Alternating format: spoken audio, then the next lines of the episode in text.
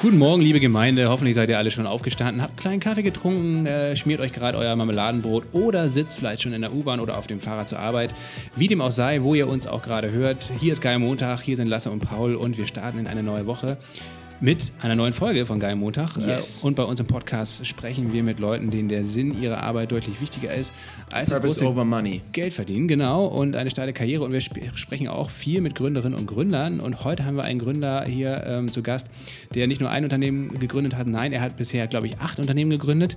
Äh, das soll er uns gleich mal erzählen, weil ähm, Chris Plantener, ähm, seines Zeichens auch Gründer von Contist, einem digitalen Geschäftskonto für äh, Selbstständige, der hat eigentlich Zeit seines ganzen Lebens selbstständig oder unternehmerisch gearbeitet. Der hat alles durch. Der äh, ist wirklich ja, kein klassischer Angestellter. Hat angefangen mit einer Bar, hast du erzählt, da hast du neulich deinen Geburtstag gefeiert. Durch Zufall habe ich das jetzt erfahren, genau. Hat dann, war selbstständiger Berater, Freelancer bei ganz vielen Firmen, hat dann selber Firmen gegründet, hochgezogen im digitalen Bereich, auch im Bereich, wie kann ich eigentlich für selbstständige Dienstleistungen leichter machen. Und jetzt zum Schluss hat er Contest gegründet. Und Contest, das musst du Lasse als Anwender auch gleich mal erklären, das ist ein digitales Geschäftskonto für Freelancer. Du nutzt es selber, du sagst, das Produkt ist gut, ne? Ja, genau. Also das äh, wird auf jeden Fall zumindest am Rande eine Rolle spielen heute. Wir wollen äh, mit, mit Chris natürlich auch viel über seine Selbstständigkeit und über seine Form der Arbeit sprechen. Aber äh, last but not least natürlich auch über Contest. Kurz erklärt, es ist ein digitales ähm, Geschäftskonto für ähm, Selbstständige, fürs Handy. Und äh, das Gute an Contest ist, ähm, dass alle äh, Erträge, die da raufkommen, wenn ihr irgendwie ähm, ja, einen Auftrag abgeleistet habt und dann eine Rechnung gestellt habt, dann geht automatisch zum Beispiel die Umsatzsteuer ab, dann wird die Einkommensteuer abgezogen. Also das normale, das normale Problem eines Selbstständigen, dass man quasi eine, eine Einnahme hat, aber von dieser Einnahme eben noch ganz viel Geld abgeht und das Geld ist dann plötzlich nicht mehr da, wenn das Finanzamt äh, an der Tür klopft. Das hat man bei Contest nicht. Es gibt auch eine digitale Buchhaltung. Es ist also sehr, sehr äh, große Arbeitserleichterung für alle Leute, die da draußen selbstständig tätig sind. Aber alle, die jetzt sagen, boah, klingt ein bisschen dröge, sage ich, stimmt, dachte ich auch. Und deswegen nageln wir heute Chris richtig krass fest auf dieses Meta-Thema Selbstständigkeit. Was ist diese Tugend Selbstständigkeit? Ist es nicht eigentlich nur viel wichtiger als Geschäftskonten, sondern ist das Thema nicht eigentlich bigger than himself? Und äh, ich will ihn auch ein bisschen festnageln auf dieses ganze Thema Nachhaltigkeit und soziale Unternehmen. Äh, wie viel macht Contest da schon? Warum machen sie nicht mehr? Weil find, ich finde, so von der Außenwahrnehmung, er, er, er schwingt immer so ein bisschen zwischen sozialem Unternehmer und klassischem Unternehmer. Und deswegen werden wir ihn heute festnageln. Genau, also das Konto soll nur am Rande äh, Erwähnung finden, denn das Haupt, der Hauptteil des Gesprächs ist definitiv die Art und Weise, wie Chris arbeitet eigentlich und wie er vor allen Dingen auch mehr Leute dazu bringen möchte, ähm, selbstbestimmt und selbstständig zu arbeiten, denn da klafft eben zurzeit noch eine ganz, ganz große Lücke. Viele Leute haben irgendwie das Bedürfnis, eigentlich ihr eigener Chef zu sein, was, was eigenes zu machen, aber die große Hürde, vor allen Dingen die finanzielle Unsicherheit, die damit verbunden ist, äh, die hält halt sehr viele Leute davon ab.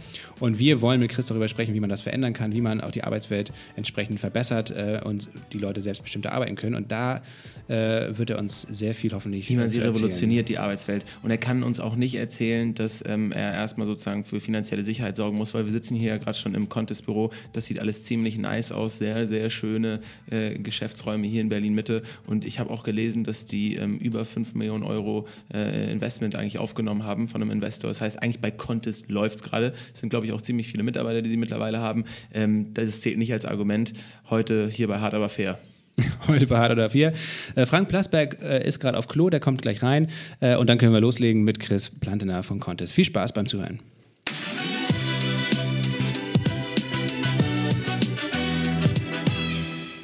Hi Chris, schön, dass wir äh, bei euch im Contest-Büro sein dürfen. Ich grüße, hallo. Ihr habt ein ziemlich schickes Büro hier. Das ist in der Kastanienallee in Berlin-Mitte. Ähm, das sieht alles noch relativ frisch aus. Ja, wir sind äh, insgesamt seit unserer Gründung zehnmal umgezogen. Also das ist jetzt unser frischstes, genau. Lustigerweise gleich um die Ecke. Ich, man kann von unserem Büro meine ehemalige Dachterrasse sehen, wo vor fast genau vier Jahren die Firma gegründet worden ist. Also back to the roots. Und Du ja, hast sie auf der Dachterrasse gegründet? nicht auf der Dachterrasse, aber natürlich in dieser Wohnung. Okay. Also die, die Dachterrasse ist das Einzige, was man sieht. Ja, schön. Ähm, du hast auch, also apropos schön, du hast auch relativ schöne Kleidung, fällt mir immer auf. Also nicht nur heute, du hast irgendwie so eine karierte Schiebermütze auf, ähm, sondern auch sonst, wenn man dich mal googelt, dann sieht man immer so rote Samt-Cord, äh, Jacketts etc. pp. Das ist so ein bisschen so, so ein Gegenentwurf zu der äh, Uni-Funktionskleidung von einem Mark Zuckerberg zum Beispiel, der jeden Tag wirklich das gleiche T-Shirt anhat, oder? Auf jeden Fall. Lustig. Äh, das ist nicht, du bist nicht der Erste, der diese Frage stellt. Wusste Die, ich. Äh, ist klar. Ähm, dass es so stark auffällt, wusste ich gar nicht. Ja, ich lege Gewehr, Gewehr darauf und das ist auch ein bisschen so ein Gegenpol, kommen wir wahrscheinlich nachher drüber, zum so dem klassischen Start-up, ne, weil ich schon viel versuche anders zu machen und das drückt sich auch schon in gewisser Weise in der Kleidung aus und äh, T-Shirt tragen, äh, da CEO äh, ist so das Standardmodell, würde ich sagen, in Berlin. Wenn man anders sein möchte, dann muss man sich vielleicht heutzutage eben auch anders kleiden. Finde ich schön, ja. Ähm, und vor allem, wenn es nicht sozusagen darauf zurückzuführen ist, dass du hier irgendwelche externen Faktoren hast und dir jemand vorschreibt, dass du einen Anzug tragen musst, sondern weil du es einfach machst, weil du Anzüge feierst. Das japanische Sprichwort, beziehungsweise das japanische Wort für Selbstständigkeit heißt gleichzeitig auch Einsamkeit. Fühlst du das? Naja, also ich meine, ich bin sehr, sehr lange selbstständig äh, gewesen in meinem Leben. Jetzt gerade würde ich aber sagen, bin ich primär Unternehmer. Ähm, als Unternehmer ähm, ist ein Teil Selbstständigkeit, äh, ein Teil, ähm, wie sagst du, ähm, Einsamkeit oder sowas ist schon mit dabei, vor allen Dingen auch als, als CEO einer Firma. Jetzt habe ich das große Glück, dass ich mir vor kurzem einen Co-CEO oder eine Co-CEO, eine Frau mitgeholt habe ins Boot. Geteiltes Leid ist halbes Leid. Auch da versuche ich, andere Wege zu gehen als anders, ganz in freien Stücken, hat mir niemand eingeregnet und so. Aber ja, stimmt schon. Ich glaube, die Last auf der Schultern, man hat jetzt auch 60 äh, Leute, man muss gucken, dass genügend Geld reinkommt und sowas. Das macht zu einem gewissen Grad schon einsam und man kann nicht alle Themen immer mit allen besprechen. Aber auch als One-Man-Show, und das habe ich auch alles hinter mir, ist es natürlich dann auch so. Dann hast du per Definition niemand, mit dem du sprechen kannst. Also ich finde, das ist im Japanischen ganz passend. Habe ich mir allerdings ausgedacht, deswegen vielleicht nicht weitertragen. ähm, aber sehr äh, sympathische, diplomatische, diplomatisch sympathische Antwort. Der Volksmund sagt, und das ist jetzt aber wirklich ein Sprichwort, dass man als Selbstständiger ähm, immer selbst und ständig ist. Beziehungsweise man arbeitet immer selbst und ständig. Ähm, kannst du das bestätigen? Ja, äh, zum, auch, auch hier eine zweischneidige Antwort. Ähm, in meinem ähm, Anfangsstadium der Selbstständigkeit war das, glaube ich, noch wirklich extrem. Da kann ich mich erinnern, habe ich fast jedes Wochenende durchgearbeitet. Nicht, weil ich es musste, sondern weil ich es wollte. Also ich habe einfach riesigen Spaß ähm, äh, immer daran gemacht, irgendwie neue Businesspläne und PowerPoints und sonst irgendwas. Mittlerweile, ich weiß nicht wie viele, 20 plus Jahre, in denen ich das jetzt irgendwie mache. Ähm, mittlerweile auch eine große Familie, vier Kinder und alles drum und dran. Da muss man sich beschränken. Und ich muss mir dann abends einfach auch wirklich sagen, so, du hast ein anderes Leben, das geht nicht. Ich versuche auch wirklich am Wochenende nicht zu arbeiten, wenn es äh, notwendig ist und so. Ich glaube, es, ist, es geht schon, aber da hilft, glaube ich, einfach die Erfahrung. Ich weiß, dass es kein Problem ist, ein nächstes Projekt zu akquirieren, Geld zu verdienen. Man hat eine ganz große Ruhe und Sicherheit drin und dann kann man sich auch den, den Luxus nehmen. Und ich glaube auch mein Vater, ähm, der war Arzt gewesen, da habe ich auch so ein bisschen die Selbstständigkeit immer gesehen und ähm, der hat äh, extrem viel gearbeitet, auch immer jeden Samstag, sein ganzes Leben lang. Aber Urlaub zum Beispiel ähm, hat er sich immer, äh, ich weiß nicht wie viel, glaube ich acht Wochen oder sowas im Jahr gegönnt. Also ich habe auch schon immer gesehen, dass man als Selbstständige eben das auch den Mut haben muss zu sagen, ich nehme mir jetzt frei und da fällt mir dann auch äh, Umsatz weg, aber das ist okay so. Wie sieht denn so ein äh, klassischer Montag bei dir aus? Der wird sich ja vielleicht jetzt, wo du äh, Geschäftsführer und CEO von Contest bist, ein bisschen anders gestalten als damals, als du noch primär selbstständig warst, oder? Wie, hast du da bestimmte Routinen, wie du in die Woche startest? Ja, erstmal spät bin ein extremer äh, B-Typ oder vielleicht sogar C. Also ähm, ich habe sogar mein ganzes Studium alles davon ausgerichtet, dass ich nicht so wahnsinnig früh äh, äh los, äh, loslegen müsste. Ähm, sicherlich klar, früher, ähm, als ich äh, noch One-Man-Soul selbstständig war, am Anfang habe ich noch eben viele Sachen äh, selber gemacht. Heute, ich sag, ich verbringe wahrscheinlich heute meinen Tag noch, äh, ich sag mal, eine halbe Stunde im Schnitt, dreiviertel Stunde vorm Rechner. Der Rest ist Meetingzeit. Ne? Ich bin für meine Leute da. Ich muss dann, ich sage auch immer Management, ich halte gerade mein Mobiltelefon hoch, funktioniert für mich heute einfach übers Mobiltelefon und E-Mails müssen mit Ja und Nein beantwortbar sein. Ähm, von dem her hat sich, das, hat sich das Ganze stark geändert. Die Routine, die ich glaube ich früher schon hatte, ist immer so die Mails aufmachen. Ich bin kein großer Freund von Slack. Da läuft es immer noch über die Geschichte. Erstmal das Thema ab, ähm, ähm, abarbeiten und dann, äh, ja, mein, mein heutiger Tag ist wirklich Meeting hinter Meeting hinter Meeting. Ähm, wo ich auch die primäre Aufgabe als, als Geschäftsführer darin mhm. sehe. Und die, die Arbeit der, der Planung, alles, was man jetzt irgendwie auf PowerPoint oder vor dem Rechner machen muss, das ist dann, wenn irgendwann um sechs oder sowas die meisten aus dem Büro sind, dann fängt für mich eben noch die Zeit an, wo ich solche Sachen abarbeite. Wo du richtig produktiv bist. Du das andere ist auch produktiv, ist klar, auch eine andere Art und Weise klar. produktiv. Aber ähm, du arbeitest auch noch am Laptop, ja? Du machst es jetzt nicht wie Matthias Döpfner, der sagt, ich bin mobile only und an Laptop gehe ich gar nicht mehr.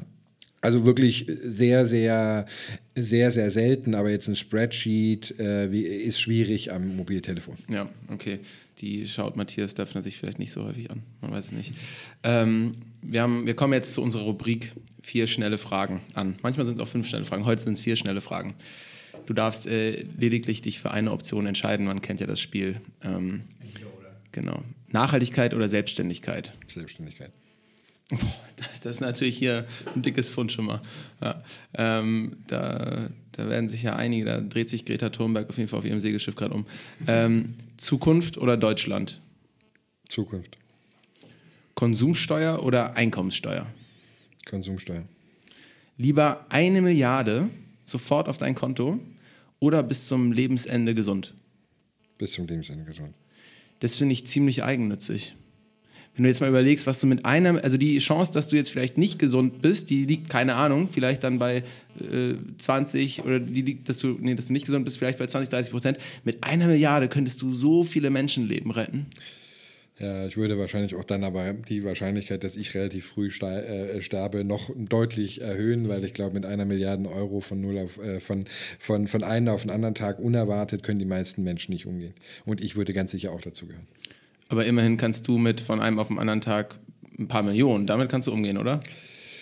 Ähm, Habe ich bis jetzt auch nicht gehabt. Ich hatte schon Exits, aber ein paar Millionen waren es nicht. Ähm, na, ich, ich, ich habe mich aber mit vielen Gründern in dem Umfeld oder die, die dann auch die paar Millionen oder paar zehn Millionen sogar rausgenommen haben bei diesen Exits, äh, viel unterhalten. Und mein ehemaliger CEO, den letzten, für den ich noch gearbeitet habe, hat mir mal dann, dann nach dem Exit, wo er wahrscheinlich so mit zehn Millionen rausgegangen ist, an der Bar abends gesagt, äh, es ist, ich habe ihn gefragt, was machst du denn jetzt und so. Und äh, die Erwartung war so, na, jetzt gehe ich erstmal irgendwie reisen, tun und machen. Das war schon sein vierter Exit. Er hatte eine IPO und einen Exit hinter sich.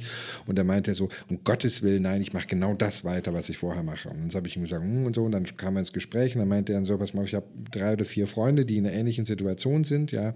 Äh, keiner ist heute mehr mit seiner Frau verheiratet, mit der er zusammen ist. Ja. Ich glaube, das fuckt dein Leben fundamental ab.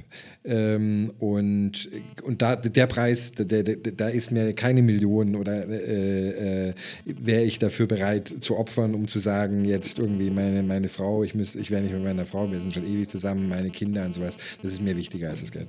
Ja, gut, aber wie gesagt, du könntest ja mit dem Geld auch einfach was Gutes tun. Du musst es ja gar nicht lange auf deinem Konto behalten, oder? Verstehe ich aber du, äh, alleine schon, glaube ich, die Herausforderung, das würde ich auch ziemlich sicher, ähm, äh, dann einen Teil davon, äh, ne, ob, äh, ne, wie viel dann auch macht. Aber ich glaube, allein schon diese Sorgen äh, oder diese Überlegungen, das ist, was tut man damit? Was, wie macht man das sinnvoll? Wenn man es an irgendjemanden, an irgendetwas spendet, keine Ahnung, äh, an was, was ich jetzt genau damit, genau diese Fragen würden dann aufkommen. Was machst du denn damit? Und ich glaube, das Planen und Tun und auch sehen, dass es dann wieder Failure ist und alles drum und dran ich musste schnell antworten. Es ist, man könnte sich sicher jetzt sehr, sehr lange über dieses Thema hier unterhalten und ich sehe auch den Punkt, äh, wo, wo du hinauf hinauskommst, aber eine schnelle Antwort bleibt. Ähm, ist jetzt ja schon ein bisschen klar geworden, dass du äh, ja eigentlich dein Leben lang selbstständig warst oder Gründer warst und äh, wir kommen auch gleich nochmal auf die ganzen Dinge äh, drauf äh, zurück, äh, die du gemacht hast. Aber kannst du dich vielleicht noch an deinen ersten Berufswunsch erinnern? War das von Anfang an drin bei dir, dieses, dieses selbstständige Arbeiten, auch über deinen Vater, weil der auch selbstständig als Arzt gearbeitet hat? Oder gab es mal eine Zeit lang in der Schule zum Beispiel, wo du eigentlich ein ganz klassisches Berufsbild noch vor Augen hattest?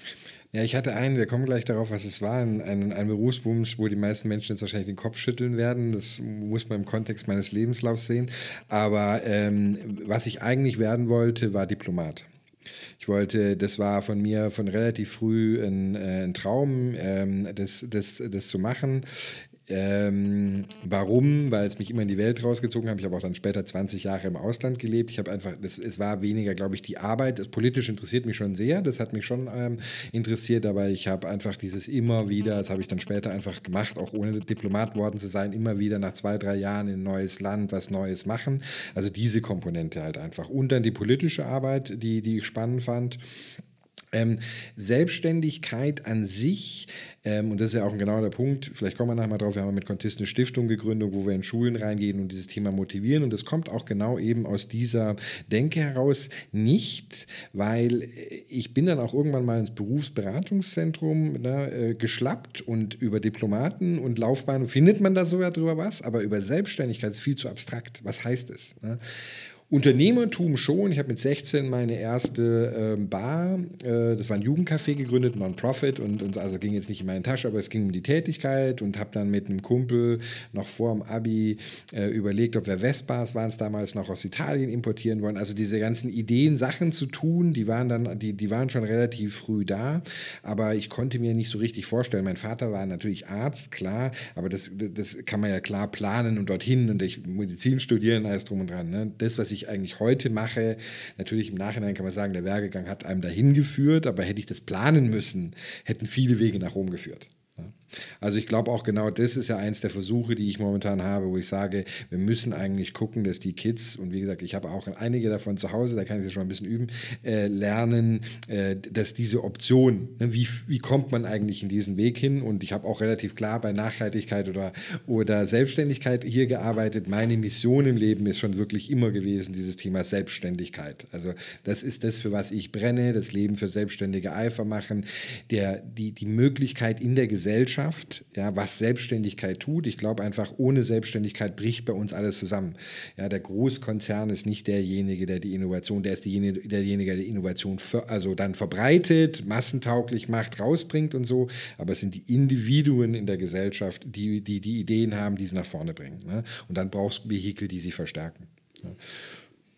Ähm, damit die Leute mal so ein bisschen äh, das durchdringen können, äh, was du vor Contest gemacht hast, äh, wollen wir dich gleich mal bitten, einmal so ein bisschen in so einem Schnelldurchlauf mal die, die letzten, ja, das sind ja schon 20 Jahre, glaube ich, bei dir, äh, Revue passieren zu lassen. Äh, angefangen hat das hier in Berlin. Ich glaube, du hast ja, ähm, du hast ja, oder beziehungsweise umgekehrt, du hast ein Bachelorstudium in Kopenhagen gemacht und dann äh, Master hier in Berlin an der UDK und hast auch während oder kurz danach auf jeden Fall dein erstes richtiges Unternehmen gegründet, das Schönwetter, glaube ich. Das ist so, ein, so eine Cocktailbar oder Event-Location. ist nicht weit von hier. Genau, ja. ja, witzig, Chris, vor allen Dingen, weil äh, als ich das jetzt als, als Vorbereitung äh, gelesen habe, dass du das gegründet hast, äh, da habe ich dieses Jahr meinen Geburtstag gefeiert.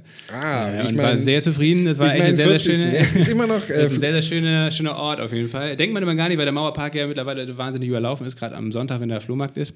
Und äh, trotzdem ist es irgendwie so eine Art äh, Kleinoter in zweiter Reihe. Ich war auf jeden Fall sehr angetan. Ja, ich bin vorher immer irgendwie, das ist so, fast schon so unscheinbar, dass man, ich bin zumindest immer vorbeigelaufen. Es ist, ist eine Geheim, es war damals ein Geheimtipp, es ist heute auch noch, war ja. extra so abgeschwert. Damals in der Zeit, wir schreiben ja die, die Jahrtausendwende in Berlin, die coolen Clubs und alles drum und dran. Alles, was Underground war, war cool. Deswegen durfte man das jetzt nicht groß hinschreiben. Heute steht sogar ein bisschen dran, aber, aber sondern es war wirklich so der Geheimtipp. Wer das wusste, ne, wir haben da immer tolle DJ-Nächte durch. Und es war ja direkt auf der Mauer. Die Polizeiwache ist nicht so weit weg, aber weil das ja ein anderer Stadtteil ist, ne, die Polizeiwache in Prenzlauer Berg, aber das ist ein Wedding, weil die, genau, kamen die auch nie. genau, aber das war, das ist der Einstieg in, in, in mein Unternehmertum äh, gewesen. Das war richtig, das war richtig gut und richtig cool, weil man, wir haben, haben, drei Jungs, haben alle unsere Kreditkarten genommen, ähm, haben gesagt, alles, was halt der Geldautomat hergibt in einer gewissen Zeit, das holen wir uns raus und damit gehen wir dann voll ins Risiko. Zum Glück war es, das war eine Beachbar gewesen, zum Glück war das Wetter gut und wir haben es geschafft in drei Monaten Break-Even und uns dann, das war noch während des Studiums quasi, den Rest des Sommers noch was dazu zu verdienen quasi. Aber alles, was ich im Endeffekt gelernt habe an irgendwie, wie man Projekte startet, auch wenn man mit der Buchhaltung auf die Nase fällt und all diese Themen habe ich hier im Schnelldurchlauf gelernt. Das ist eine sehr gute Möglichkeit. Und die Gastro, das Schöne an der Gastro ist, dass du ein immediate Feedback kriegst. Das Dinge, die ich heute mache, vor vier Jahren gestartet, Contist ist immer noch auf der Reise. In der Gastro machst du eine geile Party, ähm, hast 500 Leute um 12 Uhr, die du siehst in ihren Gesichtern, ob du einen guten Job gemacht hast oder nicht. Ne? Das fand ich eigentlich schön. Zum, zum, zum, genau, zum, zum Lebenslauf, es, da, es hat da angefangen, dann bin ich nochmal irgendwie wieder ins Ausland, Brüssel, Agentur, japanische auch, lustig im Sprichwort, ähm, Japanisch sprechen tue ich aber nicht. Die ähm, habe da lange äh, für die gearbeitet, habe dann drei, vier äh, Internet, äh, Jobportal, Lebenslaufportal, sowas ge gegründet. Dann auch schon nach Kopenhagen wieder umgezogen, wieder weiter, Agentur noch gegründet auch. Und bin dann aber äh, klassischer wieder irgendwie nach irgendeinem der Startups, wo es nicht so besonders ähm, gut lief, äh, gibt es alle noch meine Startups, aber nicht alle sind jetzt Mega-Erfolge.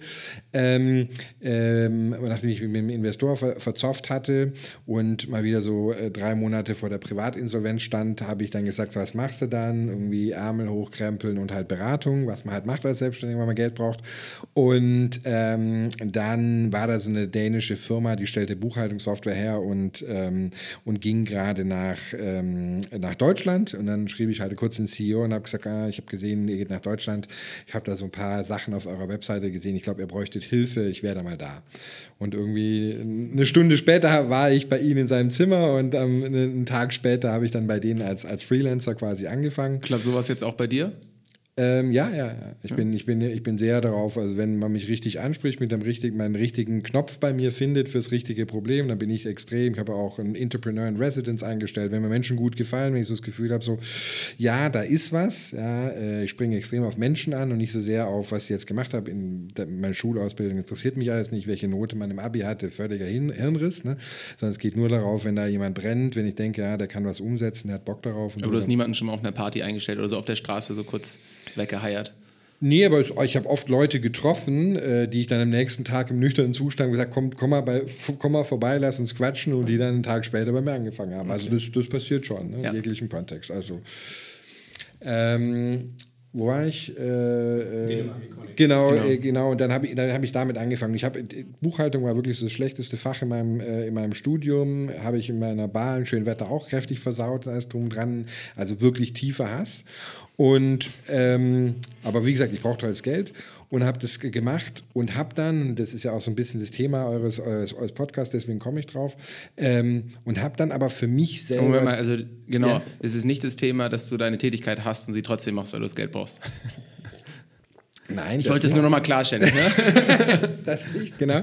Sondern, ähm, sondern der, der, die Sinnhaftigkeit in der, in der, in der Arbeit und ähm, hätte ich halt nie gedacht, äh, von dem her, ich bin da durch Zufall zu, drauf gestoßen, aber diese Buchhaltungssoftware für, für Selbstständige dann eben herzustellen, ja, das hat mir über die Jahre hinweg echt so viel Persönliches äh, zurückgegeben, weil ich habe, das dauert zwar eine Weile, da ist kein Immediate Feedback wie in der Gastro, mhm. sondern da brauchst ein paar Jahre, aber ich habe dann mit Tausenden über die Zeit äh, Kunden gesprochen und wenn die Leute dann äh, zu mir gekommen sind und gesagt haben, Chris, wow, so cool, dass es da ein Produkt gibt, ich habe ein bisschen weniger äh, ähm, Headache, Angst ähm, ähm, oder, oder, oder ähnliches.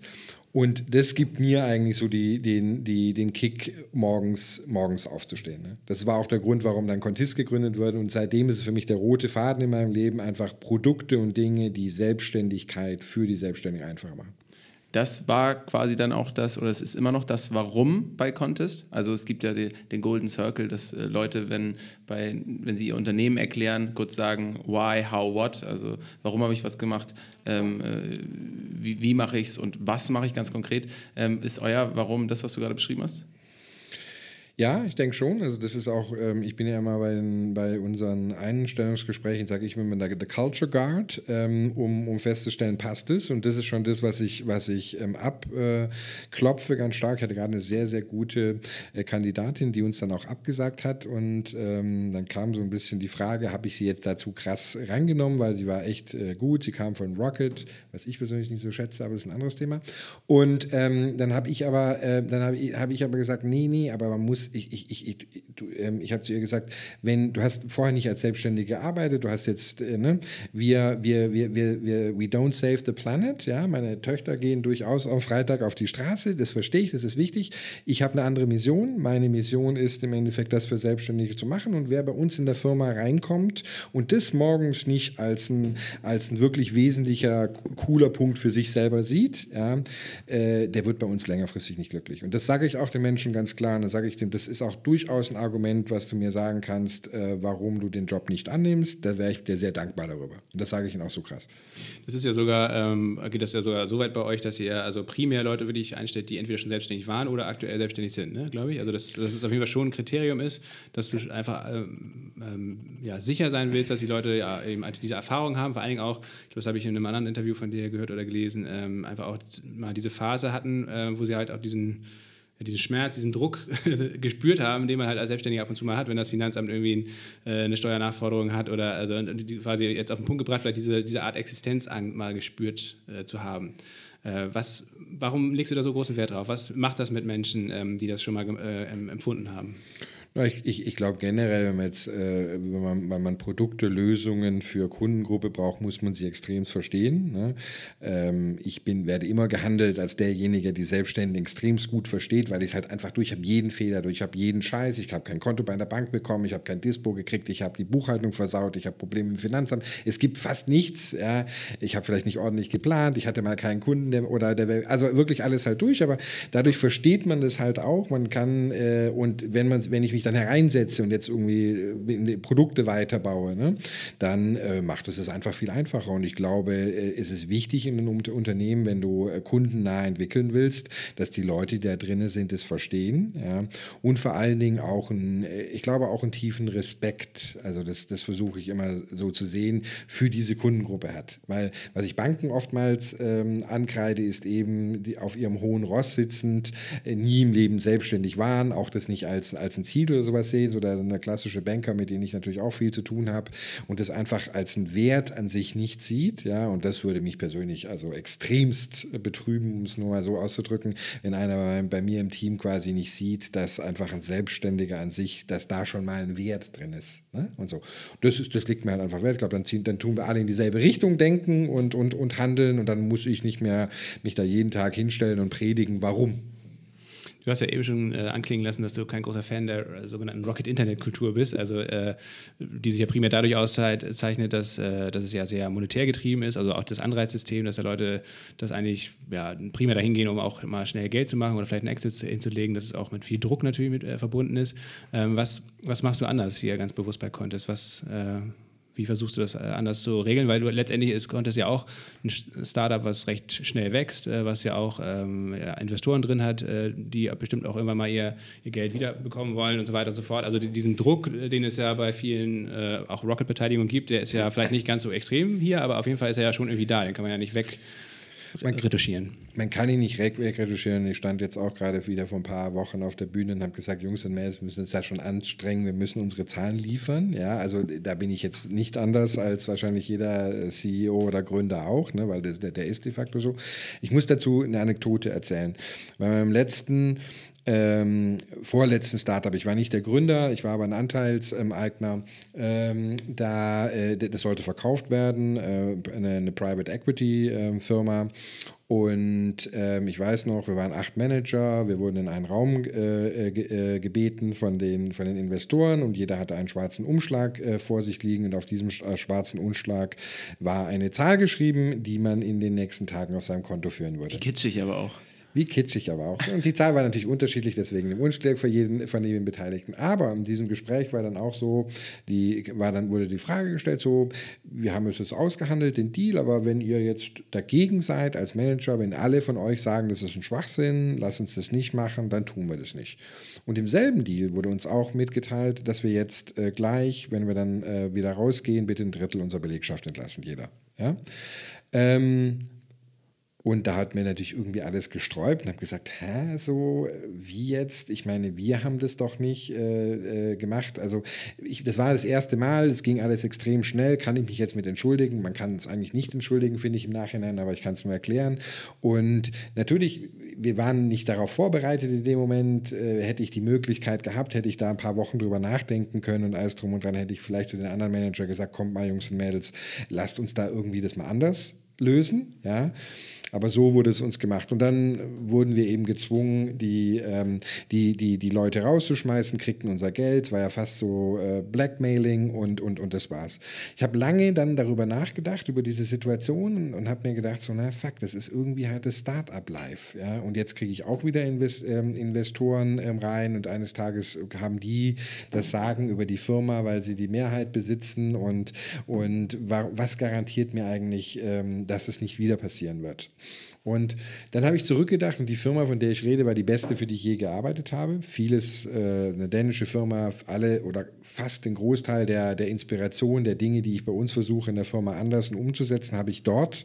Wie wurde dort gemanagt und so weiter und so fort.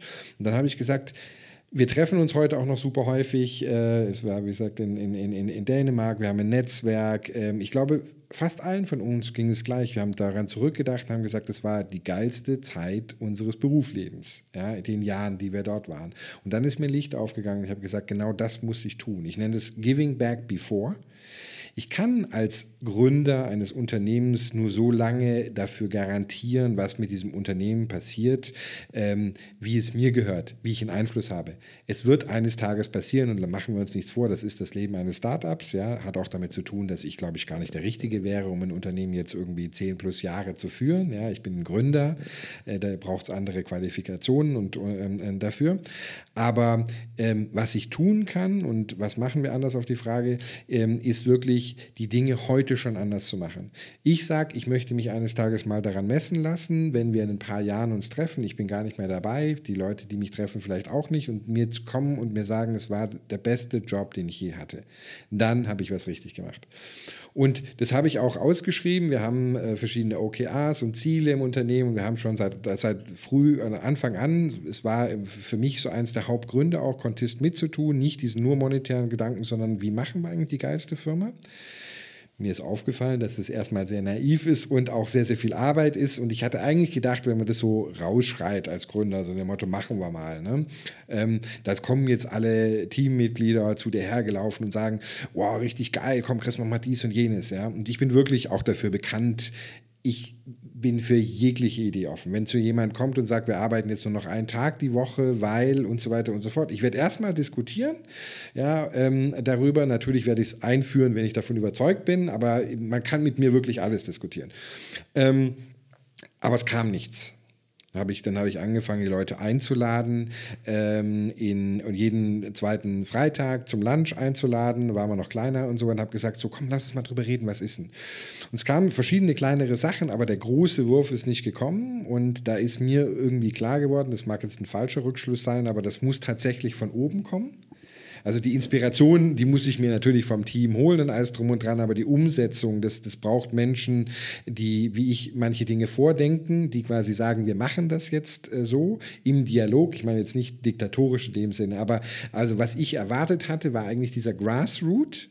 Und der scheint aus, aus irgendeinem Grund nicht so zu passieren, wie ich ihn vermutet hätte.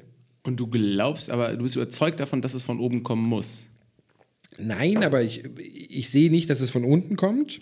Und jetzt habe ich, äh, und jetzt habe ich. Wobei oben und unten ja auch schon eigentlich eine, eine fast schon wertende Beschreibung ist. Ja, oben und unten. Also Götz Werner sagt zum Beispiel immer nur hinten und vorne. Ja, ja, ich weiß.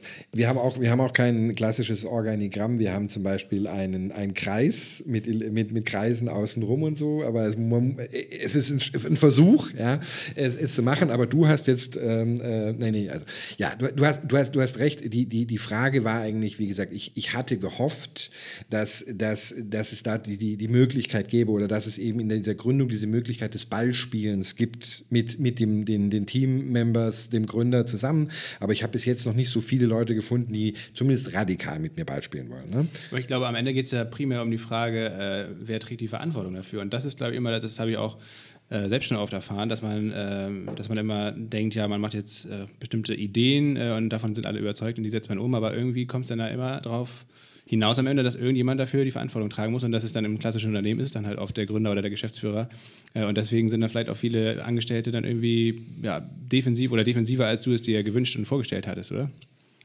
Also ich, ich, ich, ich bin mir nicht hundertprozentig sicher, warum es so ist. Ich habe für mich ähm, eben erkannt, oder dieses Mal, ich habe ja schon acht Firmen gegründet und ähm, ich habe es auch mehr, mehr, mehrmals falsch gemacht. Da habe ich viel zu wenig auf die Leute, auf die Kultur. Ich war extremst von dem, der Idee getrieben, also was wir erreichen mussten und habe äh, hab die Menschen vergessen.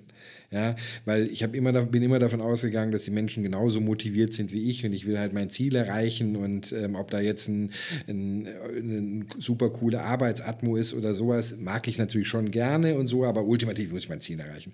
Und diesmal bei, bei Contist habe ich mir wirklich vorgenommen, ich will versuchen, auf diesem Bereich ähm, Wert zu legen, einfach weil ich jetzt nach den acht Gründungen erkannt habe, wie, wie wichtig das ist. Ich will es anders machen. Ich bin dann ausgezogen, habe gesagt, das Anti, ähm, das, das Anti Anti-Rocket, was wie gesagt in großer Linie im Kopf. Ich verstehe auch, warum die Leute da hingehen. Man lernt, glaube ich, wenn man direkt von der Uni kommt, ja auch viel dort. Es ist nicht alles schlecht, aber ich glaube halt auf der Führungsebene, der, der, der, da werden für mich die falschen Knöpfe gedrückt. Ja, da, da, also Anreize und sowas. Und das ging es mir darum, ne?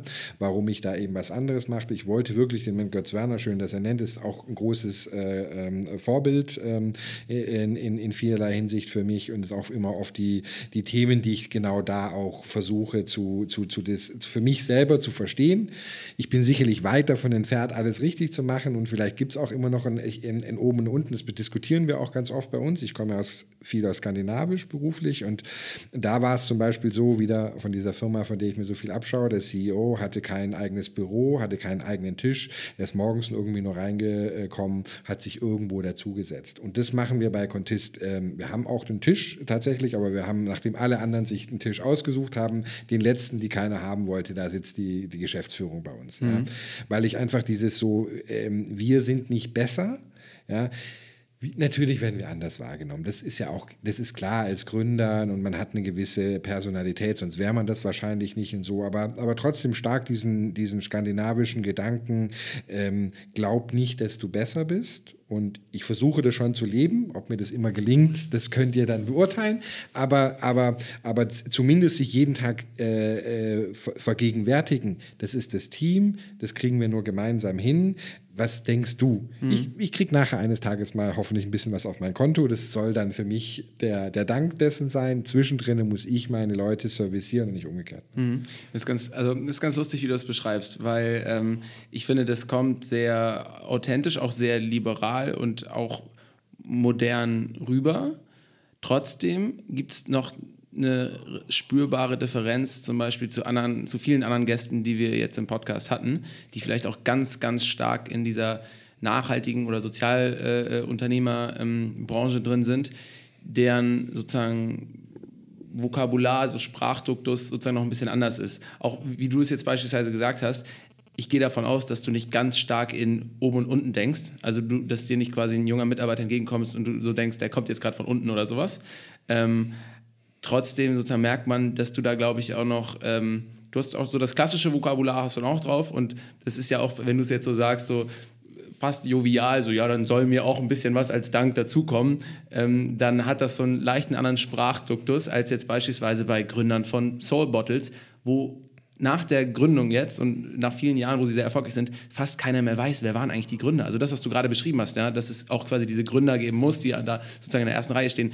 Da gibt es ja auch Gegenvorschläge zu, ähm, die entweder basisdemokratisch, holokratisch, selbstführend organisiert sind, wo diese klassischen Gründerrollen sich halt eben langsam auflösen. Ne? Ja, gibt es. Ich schaue es mir auch immer wieder an, finde ich extrem spannend. Habe auch mit ähm, der Micha von Mein Grundeinkommen und die haben ja auch sowas gemacht, fand ich total spannend. Höre aber auch, wie es komplett manchmal nicht funktioniert, also mhm. ganz oft nicht.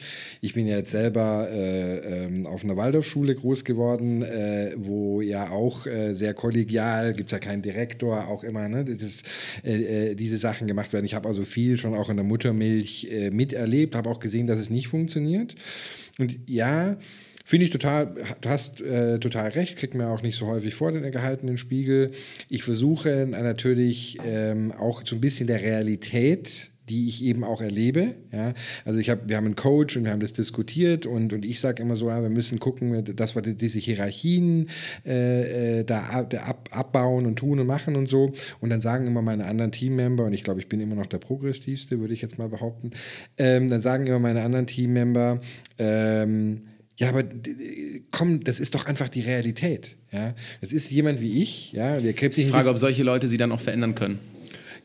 Genau, und ich, ist, das ist auch nicht deren Wunsch. Also ich meine, ich bin ganz stark derjenige, der, der, der das treibt, ja, ähm, äh, der, der, das nach, der das nach vorne treibt. Du hast wahrscheinlich recht, die, aber die haben sich auch gar nicht auf die Fahne geschrieben. Ne? Ich habe mir das eben auf die Fahne geschrieben. Ich möchte damit ganz gerne lernen, aber ich, ich werde auch nicht von mir jetzt behaupten, dass ich da jetzt äh, äh light years ahead bin. Eins habe ich gelernt, mit dem Alter hat es nichts zu tun. Mhm. Die, ähm, ich habe junge Kollegen, die deutlich konservativere Ansichten haben, viele von ihnen. Also ich glaube, das ist wirklich eine Einstellungsfrage. Das, was mit dem Alter vielleicht mit dazukommt, sind so gewisse Phrasen und Erkenntnisse. Ne? Also, dass das halt in allen Firmen, in denen ich gearbeitet habe, dann doch irgendwie oben unten gibt. Ja, irgendwann mal und immer, wenn du, wenn du jetzt nach 20 Jahren immer das Diagramm so siehst, dann fängst du an, die Sachen halt so zu nehmen. Ich glaube aber trotz alledem, wenn du aktiv versuchst, irgendwie das schon mal als Problem oder sowas zu erkennen und auch dagegen äh, anzugehen, es ist eine Einstellungsfrage. Es ist, wenn ich mit Fall. den Leuten ja. in meinem Büro rede, was ich für eine Einstellung in dem Moment im Kopf habe, ist ja. das ausschlaggebende. Das stimmt, wobei sie sich sowas natürlich auch immer stark, zum Beispiel, ich muss jetzt darauf rumreiten, durch sowas wie Sprache manifestiert und man denkt ab und zu, äh, das ist ja sozusagen, ne, die wissen, wie ich es meine oder so und trotzdem, wenn es im Sprachgebrauch allein das Bild oben unten, ich glaube unbewusst macht das schon was mit Dingen, macht glaube ich auch was mit einem selbst. Total, bin ich, bin, haben wir genau das praktische Beispiel, wir hatten, ähm, irgendjemand hatte das eingeführt, das hieß dann C-Level, ne, weil wir als C, C CEO, CTO ähnliche Positionen haben ähm, ich habe das total äh, ähm, als solches, das wollen wir auf keinen Fall. Jetzt nennen wir es Steerco als Steering Committee im Endeffekt so. Und dann, weil natürlich, es gibt jemanden, der die Geschicke der Firma irgendwie führt. Ja, aber ich fand, das war so der Name, der für mich irgendwie, das hat funktioniert. Ja, weil es gibt dann eine Gruppe von Leuten, die das eben tut. Aber ein C-Level, das klang schon ein Level, fand ich schon, so es hat sich ganz klar über den anderen gestellt. Ne? Mhm. Das sind genau die Diskussionen, die ich auch habe, die wir auch heftig diskutieren. Und wie gesagt, wenn es nach mir gäbe, gäbe es auch kein Organigramm, aber wie häufig man ein Organigramm dann auch von irgendwelchen Investoren oder Banken oder sowas haben, ne? also das, das, das ja, Leben spielt ja, einen natürlich auch massiv dagegen. Ne? Okay, ich werde aber jetzt schon mal festhalten, ich glaube, man könnte aus dir einen richtig radikalen sozialen Unternehmer machen und Sozialunternehmer, weil man einfach merkt, dass du eigentlich richtig Bock auf, hast auf die Themen, auch wenn sozusagen äh, noch vielleicht nicht, nicht äh, äh jede, jede Faser von dir davon durchdrungen ist, weil du aber, glaube ich, auch in vielen anderen Branchen schon tief drin stecktest und auch viele andere Sachen schon erlebt hast, wie du sozusagen äh, aller äh, schwarzer Umschlag auch schon erzählt hattest. Da können wir später nochmal drauf zurückkommen. Da möchte ich dich auch unbedingt nochmal fragen, ob du den Purpose Purpose-Ansatz äh, sozusagen der Purpose-Stiftung kennst, die ja eventuell auch ein Ausweg äh, wäre, ein für immer Ausweg aus diesem äh, roten, äh, schwarzer Umschlag-Dilemma. Vorher, da haben wir nämlich jetzt noch gar nicht drüber gesprochen, müssen wir aber auch noch mal ganz kurz über Contest sprechen, weil wir das natürlich im Intro erklärt haben, aber wir können es nicht so gut erklären wie du. Und wenn wir jetzt in der Bahn sitzen würden, du weißt, wir sind zwei Selbstständige und du musst uns in einer Minute Contest verkaufen und sagen, warum es geil ist, würdest du es für uns vielleicht kurz machen? Ich versuche mein Bestes. Ähm, Contis ist ein Geschäftskonto für Selbstständige, ja, primärer Fokus auf äh, den Freelancer, die, die, die One-Man-Show. Ähm, was wir, da gibt es das eine oder andere ähm, Angebot, ist natürlich schön in der, ähm, auf, dem, auf dem Mobiltelefon modern, wie wir es von, von dem einen oder anderen kennen. Was wir, was uns unterscheidet von, von anderen obendrauf ist, dass wir noch eine automatische Steuer, ähm, quasi Rechner und Beiseite legen obendrauf haben. Ich gebe das Beispiel, euch, ihr kriegt jetzt eine Rechnung äh, gezahlt von einem Kunden, 10.000 Euro und ähm, jetzt ist ja ein bisschen die Frage, okay, die 10.000, das wisst ihr auch, sind nicht für euch. Könnt ihr euch jetzt nicht gleich rausgehen und einen Rechner kaufen oder was auch immer, sondern, sondern da ist ja ein Teil jetzt zurücklegen. Und das machen wir in, in Realtime. Wir gucken äh, quasi, was ist da Umsatzsteuer drauf und legen das beiseite. Wir errechnen auch deine Einkommensteuer, wie, deswegen auch die One-Man-Show, weil jetzt, wenn ich in der GmbH würde das so nicht funktionieren und, ähm, und legen die auch automatisch beiseite, sodass du in jedem, das heißt dann auch deins bei uns in der App, dass du in jedem Moment siehst, so viel Geld habe ich heute zur Verfügung. Und um das Ganze dann noch, ähm, noch äh, besser und automatisierter zu machen, haben wir eine tiefen Integration zu verschiedenen ähm, äh, Buchhaltungssystemen im Markt. Und ähm, wenn, ich, wenn ich das quasi, die, das mein Buch, äh, Buchhaltungskonto und mein Geschäftskonto, Kontist miteinander verbinde, dann können wir einen Großteil dieses Prozesses, was ich gerade beschrieben habe, dann wissen wir schon, okay, die Rechnung ging nach Frankreich, da war gar keine Umsatzsteuer drauf, die müssen wir die auch nicht beiseite legen. Also wir können diese gesamten Prozesse automatisieren. Oder ich bezahle mein Taxi mit der Karte, dann kommt automatisch eine Push-Nachricht in dem Moment, in dem ich gezahlt habe und dann fragt sie dich, möchtest du bitte kurz hier mal das, den Beleg abfotografieren? Abfotografieren. Weil wir kennen das alle und ihr seid ja beide Selbstständige, diese Zettelwirtschaft und Verlieren und alles drum dran. Und das sind genau eben diese Prozesse, das sind kleine Prozesse, aber genau, wenn der Steuerberater euch mal wieder fragt, so, hm, da fehlen ja 20 Prozent der Belege, ihr wisst schon, ne? kein Vorsteuerabzug und überhaupt, ne? und Eigenbeleg und jetzt müsst ihr euch überlegen und all diese, das ist alles unnütz meiner Meinung nach. Ne? Dafür muss es doch ein Tool geben und das macht Contist in erster, äh, in erster Linie und wie wir uns quasi von einem Geschäftskonto, wie ihr es einfach kennt, unterscheiden. Ja, ich bin ja selbstständiger. Paul ist ja nicht selbstständig, äh, sondern angestellter Gründer, ähm, aber ich bin selbstständig und äh, benutze auch tatsächlich Contist, bin auch sehr zufrieden. Gerade dieses äh, Steuerrechnen, was du da eben schön beschrieben hast, das ist auf jeden Fall sehr, sehr praktisch und äh, auch die Verbindung zu LexOffice nutze ich in dem Fall dann, der Buchhaltungssoftware. Äh, was sind denn deiner Erfahrung nach oder eurer Erfahrung nach denn äh, weitere Probleme, die Selbstständige oder die vielleicht auch potenzielle Selbstständige davon abhalten, überhaupt erstmal selbstständig zu werden? weil das ist ja nicht nur diese diese Steuer- oder Buchhaltungsgeschichte oder der, der, der, damit hohe verbundene Aufwand, äh, sondern das sind ja vielleicht auch äh, andere Dinge. Und ähm, was sind das erstmal für, für, Dinge? Da wirst du wahrscheinlich was zu sagen können. Und zweitens, was sind dann vielleicht eure Pläne, die dann eben vielleicht auch noch in Zukunft äh, zu lösen oder so eine Komplettlösung für Selbstständige aufzubauen? Naja, das an die Eier legende Wollmilchsau glaube ich nicht. Ich denke, es, äh, man muss verschiedene äh, Bereiche ähm, sich, sich, hier anschauen. Ich glaube, das größte Problem, was ich so in den Gesprächen jetzt mehr mit Angestellten als mit Selbstständigen, weil das sind ja die, die dann vielleicht springen würden, haben, ist halt das Thema Sicherheit. Also ich glaube, alles dreht sich im Endeffekt, ähm, äh, alles dreht sich darum. Ja, wenn ich nicht springe, dann ist es meistens dessen, weil träumen tun fast alle Leute davon. Ja, dieses auch, ich habe keinen Chef, ach, ich könnte alles selber machen. Ja. Äh, ähm, und man traut, sich, man traut sich diesen Schritt in erster Linie nicht zu gehen wegen der Sicherheit. Natürlich gibt es ja noch Leute, die keine Ideen haben oder dies oder, oder, oder jenes, das ist nochmal eine andere Geschichte. Aber wer eine konkrete Idee hat und es nicht tut, da hängt es meistens eigentlich daran. Somit das größte Problem, das werden wir aber nicht angehen, aber äh, wenn du jetzt nur da gefragt hast, was, was ich im Feedback über die vielen Jahre immer quasi gesehen habe, ist auch immer die, die Kundenakquise ist eigentlich das, ist ja auch wieder dieses Thema Sicherheit. Ne? Das ist dieses, ich, ich, ich, äh, ich habe ja die meisten Selbstständigen, die, die ich so kenne, man schlittert da oft da ja rein. Ne? Man, man, man war vielleicht mal angestellt oder ich war es jetzt nie, aber, aber äh, man kommt irgendwie halt von der Uni und ähm, was soll ich dann tun? Und dann kommt irgendwie einer nicht so, ja, baust mir eine Website, machst du dies, machst du jenes und du fängst halt irgendwie mal an und dann siehst du so, ja, da hast du den ersten Kunden, vielleicht kriegst du auch noch einen zweiten und dritten, dann bist du halt mit so drinne und dann fängt es aber an an der Stelle dann dann, oh, jetzt muss ich das systematisch, mein Lebensunterhalt, da brauche ich aber viel davon, da muss ich mich anfangen zu verkaufen, all diese, äh, diese Themen. Ne? Das ist ähm, sicherlich ein, ein, ein, ein großer Punkt. Zurück zu dem, was was ich mir immer auf die Fahne geschrieben habe, und das ist halt wirklich schon dieses Admin-Thema. Das auch da, das kenne ich auch schon von Kinderbeinen auf. Mein Vater hat immer eine tiefe Depression einmal im Quartal gehabt, äh, wenn er die Buchhaltung machen will. Ich kenne das so genau. Ich musste jetzt kürzlich wieder die Steuern machen. Da sträubt sich alles bei mir dagegen. Ich tue es nach ewig nach hinten raus. Einfach dieses, so schlimm ist es, wenn man es dann mal sitzt und tut nicht, aber oh, alles tut sich bei mir dagegen, bei mir dagegen sträuben und äh, dann ist es Sonntag und ich habe vier Kinder und jetzt ich hätte echt Bock mit denen irgendwas zu machen, aber nein, ich muss mich wieder jetzt hinsetzen und, und dieses Thema, äh, Thema machen und schon auch die Angst, da hatten wir vorher schon, dieser Angstschweiß. Ich denke immer, ich habe irgendeinen Fehler gemacht und das ist heute beim Unternehmertum auch noch so, ne? so weil habe ich das jetzt wirklich verstanden? War das jetzt wirklich äh, ne, ich habe nicht das Geld mehr, alles immer einen Rechtsanwalt oder einen Steuerberater zu fragen. Man muss viel pragmatisch einfach machen. Man muss oft auch an die Grenze des, des, des legalen Spielraums gehen. Auch das gehört mit zum Unternehmertum dazu. Und, ähm, und, und diese. Was? Das? Erklär nochmal. In die Grenze des legalen. Warum naja, muss man das? Ja, da kann ich jetzt ein Contest-Beispiel geben. Als wir angefangen haben, äh, loszulegen, ähm, es, es, gab schon mobile, äh, äh, mobile Banken, aber es war gerade es relativ frisch äh, möglich, dass man überhaupt übers Mobiltelefon eine, eine Verifikation deines Passes über eine, eine App gemacht haben.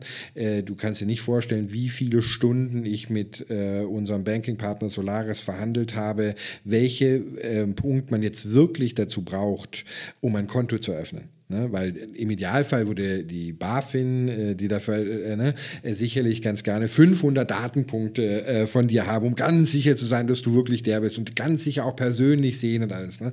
Also ich denke, um Innovationen in dem Bereich zu machen, muss man auch schon immer an die Grenzen und immer massiv suchen. Also was ist gerade noch im, im, im, im Graubereich möglich, um dann zu zeigen, ja, das geht und dann machen alle anderen nach und heute machen wir alle über Video-Ident unseren auf, aber wenn nicht einer den Mut gehabt hätte, einfach mal den Status quo zu hinterfragen und sagen, nein, man muss nicht persönlich, ne? und das meine ich. Also und im Steuerbereich ist es natürlich auch, ähm, ähm, auch sicherlich so, ähm, ist das jetzt absetzbar oder nicht. Ja, ähm, da würde wahrscheinlich der Selbstständige häufiger zum Absetzen tendieren als zum Nicht-Absetzen. Also lauter solche, äh, sol solche Themen. Aber das ist eben, da ist dann kein Arbeitgeber, der dir das Risiko übernimmt. Im Zweifelsfall musst du solche Entscheidungen als Angestellter auch fällen. Aber wenn du eine falsche Entscheidung fällst, dann haftet dein Arbeitgeber dafür. Ne?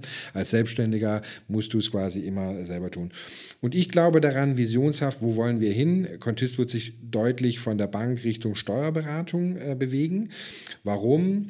Weil ich einfach glaube, für den, für den Freelancer, für die One-Man-Show ähm, ähm, muss es eigentlich möglich sein, eine Komplettlösung zu finden, ne? In, wo ich Buchhaltung, Banking, Steuern aus einer Hand. Man macht ja nicht die Buchhaltung, weil man das jetzt irgendwie cool findet, sondern weil der Vaterstaat äh, von uns möchte, dass wir gewisse Dinge tun, die im Angestellten-Package der Arbeitgeber macht und wir hier eben selber machen wollen. Und ich sage im Endeffekt, da must be an app for it. Das müssen wir komplett automatisieren können. Und dann wird halt ultimativ, wenn man äh, Contist nutzt, wenn das Tool dann immer noch äh, das Richtige ist, nicht nur dein Bankkonto, nicht nur die Steuer zurückgelegt werden, sondern du wirst auch automatisch Umsatzsteuer, Einkommensteuer, ähm, all dieses wird quasi komplett automatisiert. Das ist zumindest die Vision, nicht für morgen, aber für, hoffentlich für übermorgen. Ja, das, äh, das ist auf jeden Fall schon mal vielversprechend. Ich glaube, da könnte ich mich sehr gut mit anfreunden. Ähm, neben der finanziellen Unsicherheit, äh, die, die viele Leute davon abhält, halt äh, selbstständig zu werden, die hast du ja eben schon besprochen, ist auch keine große Überraschung, dass das der Hauptpunkt ist. Ähm, aber ein anderer Punkt ist sicherlich auch das, das Mindset. Ne? Und ich glaube, da hast du ja am Anfang schon gesagt, dass du bei, bei der Berufsberatung warst, also beim Arbeitsamt oder das war ja früher auch als Schüler so, dass man dabei hingegangen ist und das Thema Selbstständigkeit überhaupt nicht gefallen ist. Und generell auch in der Schule das eigentlich nicht vorkommt. Du warst, bei dir war es vielleicht anders, weil du äh, auf der Waldorfschule warst. Viele unserer unternehmerisch tätigen Gäste waren auch auf der Waldorfschule. Da gibt es schon einige Beispiele. Das scheint ja auf jeden Fall anders zu laufen. Nichtsdestotrotz, ähm, äh, ja, das Problem dieser vielleicht dieser Unselbstständigkeit oder dieses unselbstständigen Mindsets ist ja auch äh, sicherlich schon oder beginnt ja schon im, im Schulsystem eigentlich. Ne? Und äh, wie könnte man das letztendlich aufbrechen? Beziehungsweise was, was, was macht ihr jetzt zum Beispiel mit der Contest Stiftung, äh, um genau da so früh äh, in einer potenziellen Karriere quasi anzusetzen, äh, um den Leuten das mit auf den Weg zu bringen?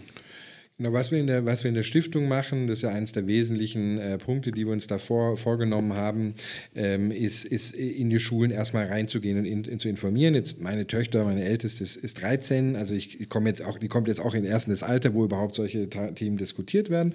Ich glaube, das ist so, aus meiner Bi eigenen Biografie ist es gerade so äh, in der Oberstufe, würde ich sagen, wo ich sehr, sehr stark gekämpft habe. Da habe ich gesucht, da wollte ich andere Sachen sehen, haben und so und das, ich habe nicht zurückgekriegt gekriegt.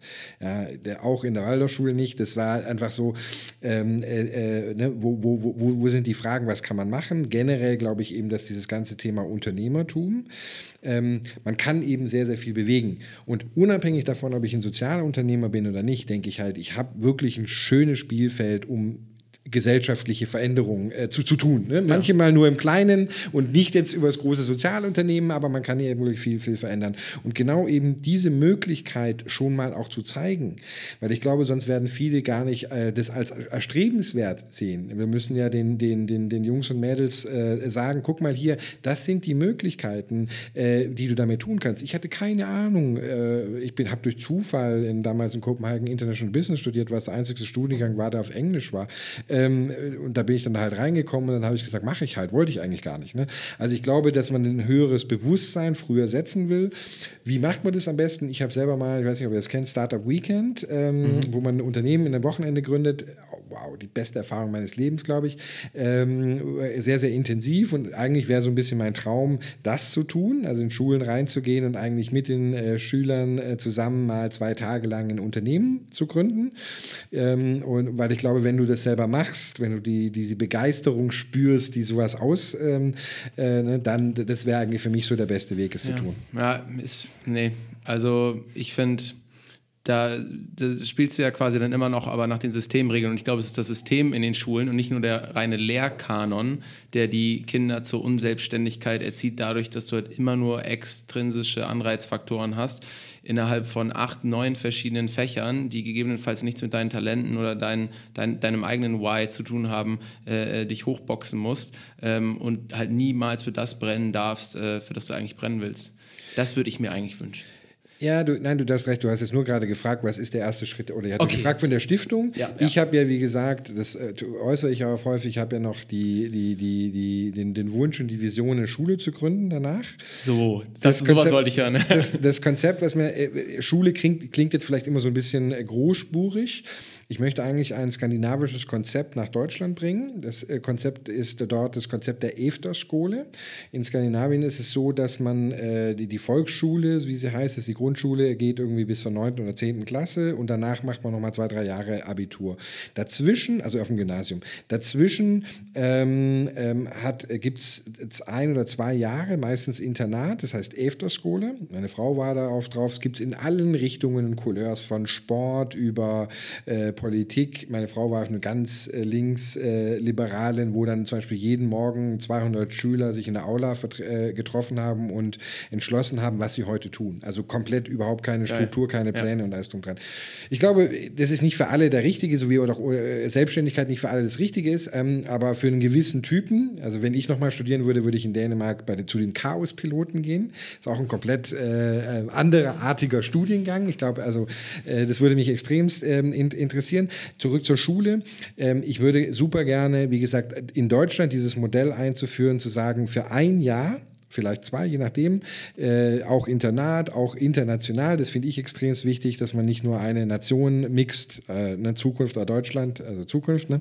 und, ähm, und, und, und, und, und hier quasi einen Pool gibt. Wenn du mich nach den Inhalten fragst, ist noch nicht sicher. Das ist jetzt, habe ich jetzt angefangen und ich bin gerade im dir, ich suche gerade Gleichgesinnte im Endeffekt, die mit mir anfangen zu spielen.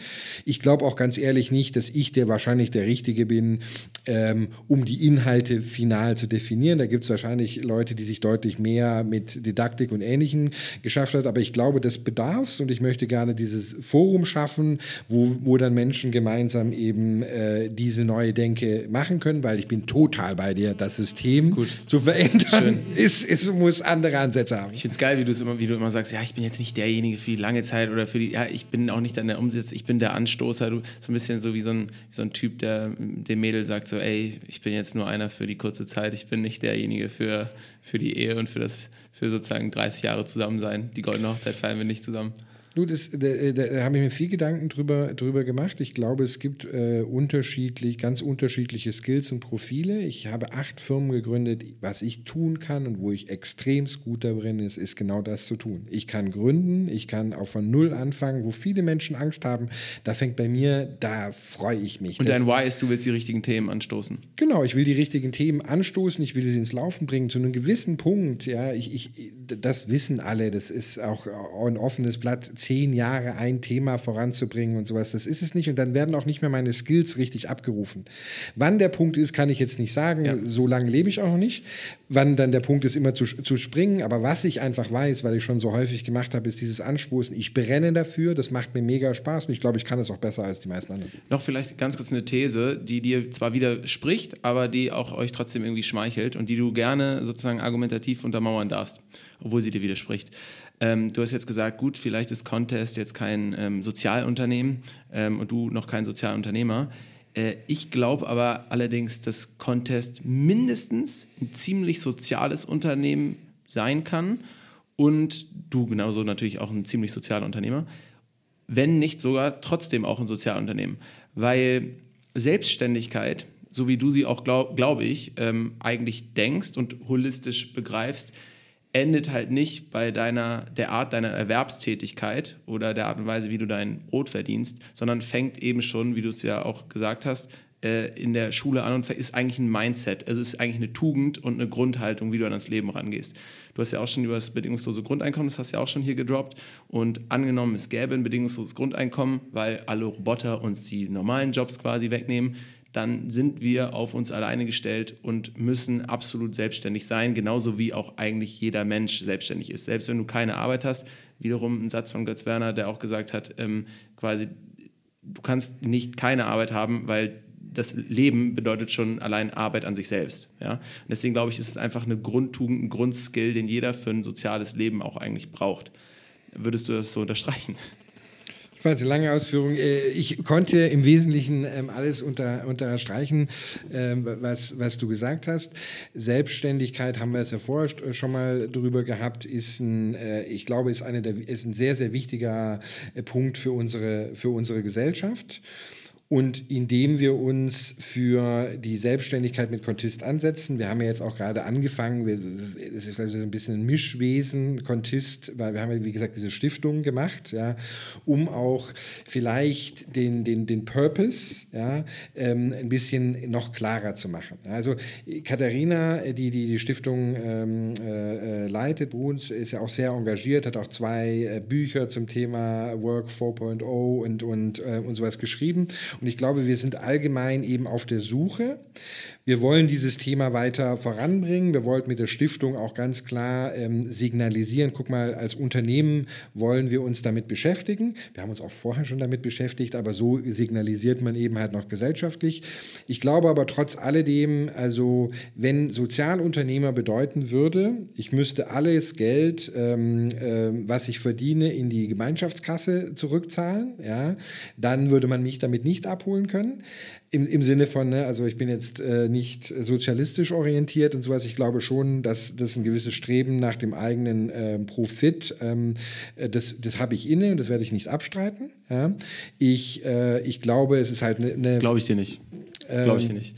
Du hast doch auch selber, ich glaube, dass du ein Typ bist, der auch weiß, dass er mit also dass der Unterschied zwischen 500.000 auf der Bank oder 10 Millionen auf der Bank für dein eigenes Glücksempfinden nicht mehr so wichtig ist. Ich würde auch unterstellen, dass du Sicherheit für dich und deine, deine Kinder möchtest, aber dass du nicht jetzt wie ein äh, Rupert Murdoch oder so generell sagst, in meiner Nutzenfunktion ist Profit immer eine Konstante. Nein, hast du total recht, muss ich jetzt tierisch aufpassen. Äh, ich habe schon einmal, ähm, ich schon einmal ein Investment nicht bekommen, weil ein Investor, als er mich gefragt hatte, was passiert mal mit Contist, äh, äh, ich dann zu ihm gesagt habe, naja gut, äh, vielleicht wird es irgendwann mal eine Bank kaufen. Ich meine, die brauchen sowas äh, einfach als Produkt ähm, und er nicht von mir das Wort IPO gehört hat und dann hat er mir einfach nur gesagt, na, da gibt es die Millionen nicht. Ne?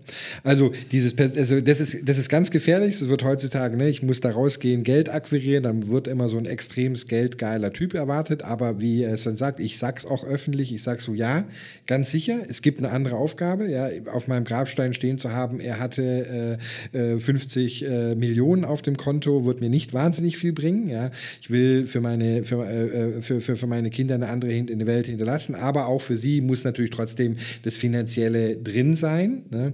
Und ich habe immer, ich habe immer so privat, ich bin extrem gut darin, äh, Geld zu verdienen und ich bin genauso gut, es wieder auszugeben. Und das mag ich auch ganz gerne. Also da bin ich sicherlich ein Mensch, der gut savoir vivre, ich liebe es, gut und teuer zu essen, all diese Themen. Da stehe ich auch dazu. Nichtsdestotrotz, was ich meine, ich glaube, wir haben halt eine soziale Verantwortung in, als, als Unternehmer. Ne?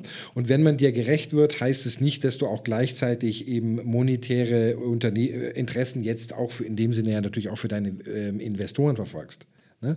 Also ich glaube, da ist nicht unbedingt ein, ein, Widerspruch. Manche Menschen, viele würden mir hier wahrscheinlich schon widersprechen, aber da stehe ich dazu und sage so, nein, Geld verdienen auf der einen Seite, aber auf der anderen Seite eben äh, der, der gesellschaftlichen Verantwortung. Und das, das schmerzt mich immer extrem da draußen bei den ganzen, ähm, ich will jetzt keine Namen nennen, ich versuche nicht zu klischeehaft zu sein, äh, Gründern, die von gewissen Universitäten kommen und ähnliches.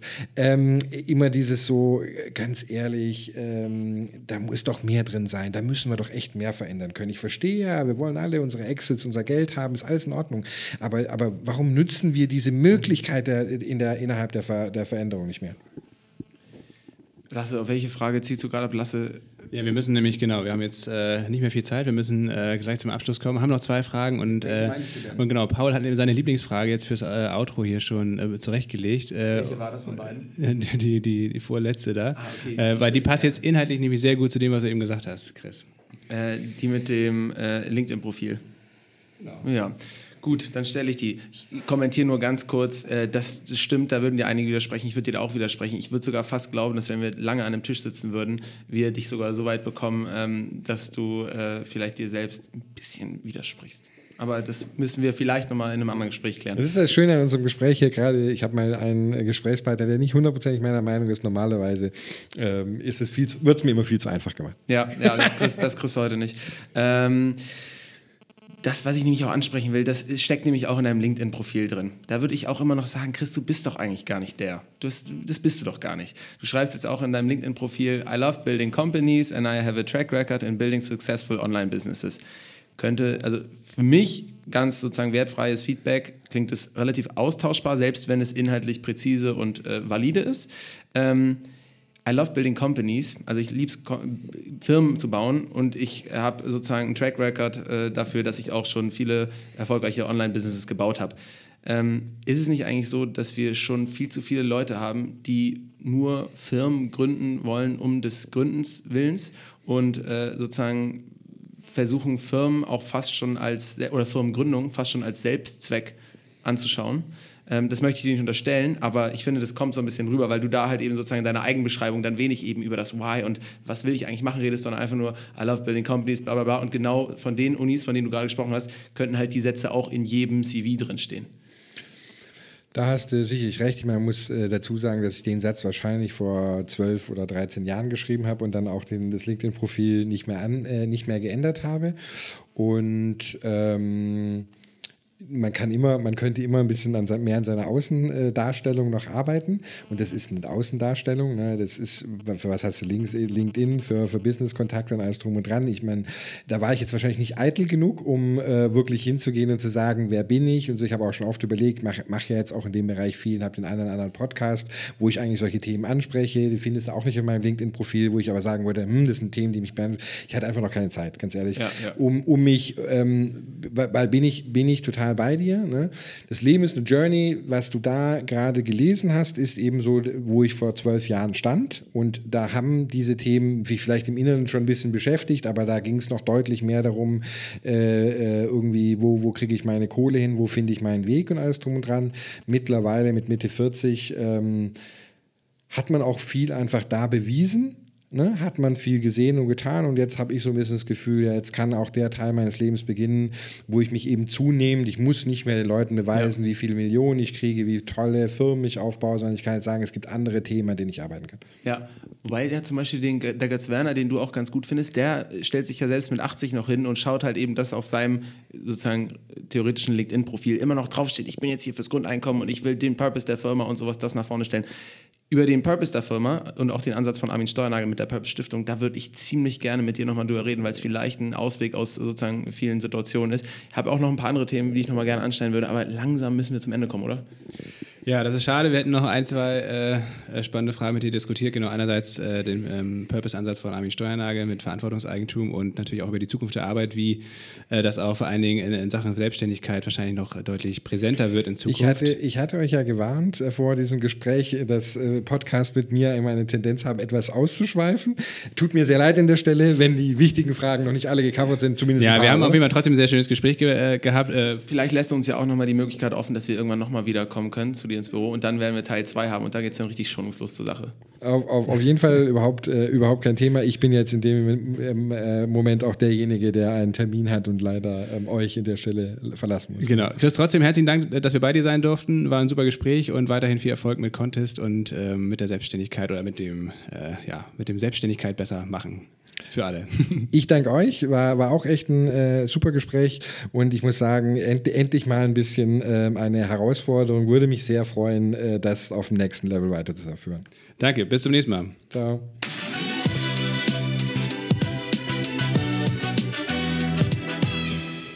Lasse, krass. Also ich fand äh, den Chris ziemlich sympathisch, muss ich sagen.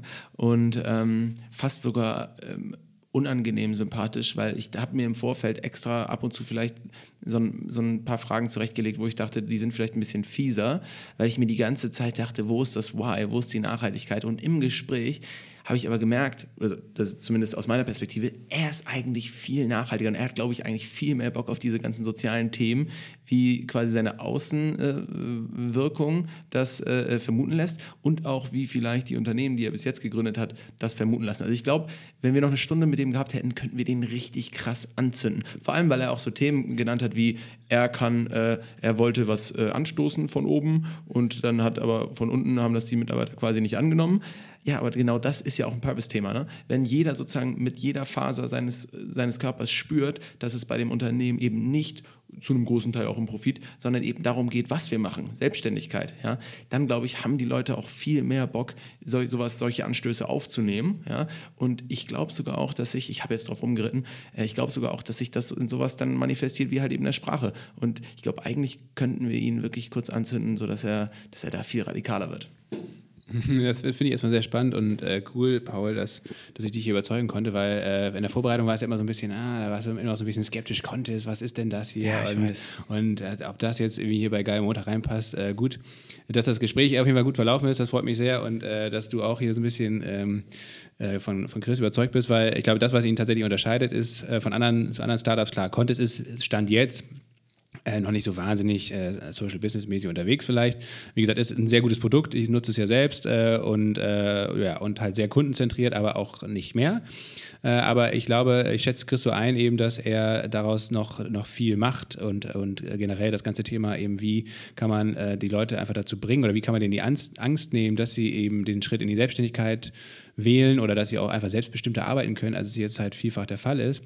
Ich glaube, da ist er jemand, der das eben schon super intensiv durchdacht hat und, Mhm. ähm, und klar, Buchhaltungssteuer, das ist ein Thema von ganz vielen, aber er ähm, ist eben in dem Fach da halt, in dem Fachgebiet halt irgendwie unterwegs und ähm, Und du hast ja gesagt, das Produkt ist ziemlich gut. Ne? ja, ja, also du es bringt auch wirklich, dir es, hilft das total es viel. Bringt, es bringt total einen voran. Also es ist echt, äh, wie gesagt, wenn, wenn ihr da, wenn jetzt jemand zuhört, der irgendwie auch äh, selbstständig ist oder der da Probleme hat, äh, meldet euch einfach gerne mal bei mir, dann kann ich euch da auch nochmal einen persönlichen äh, Ratschlag zu geben. Das ist also für Selbstständige auf jeden Fall optimal. Und, und du merkst, die haben ein starkes Warum machen wir das? Ja, Ja, Diese genau, Selbstständigkeit, ähm, das ist dem ja wirklich ins Herz tätowiert.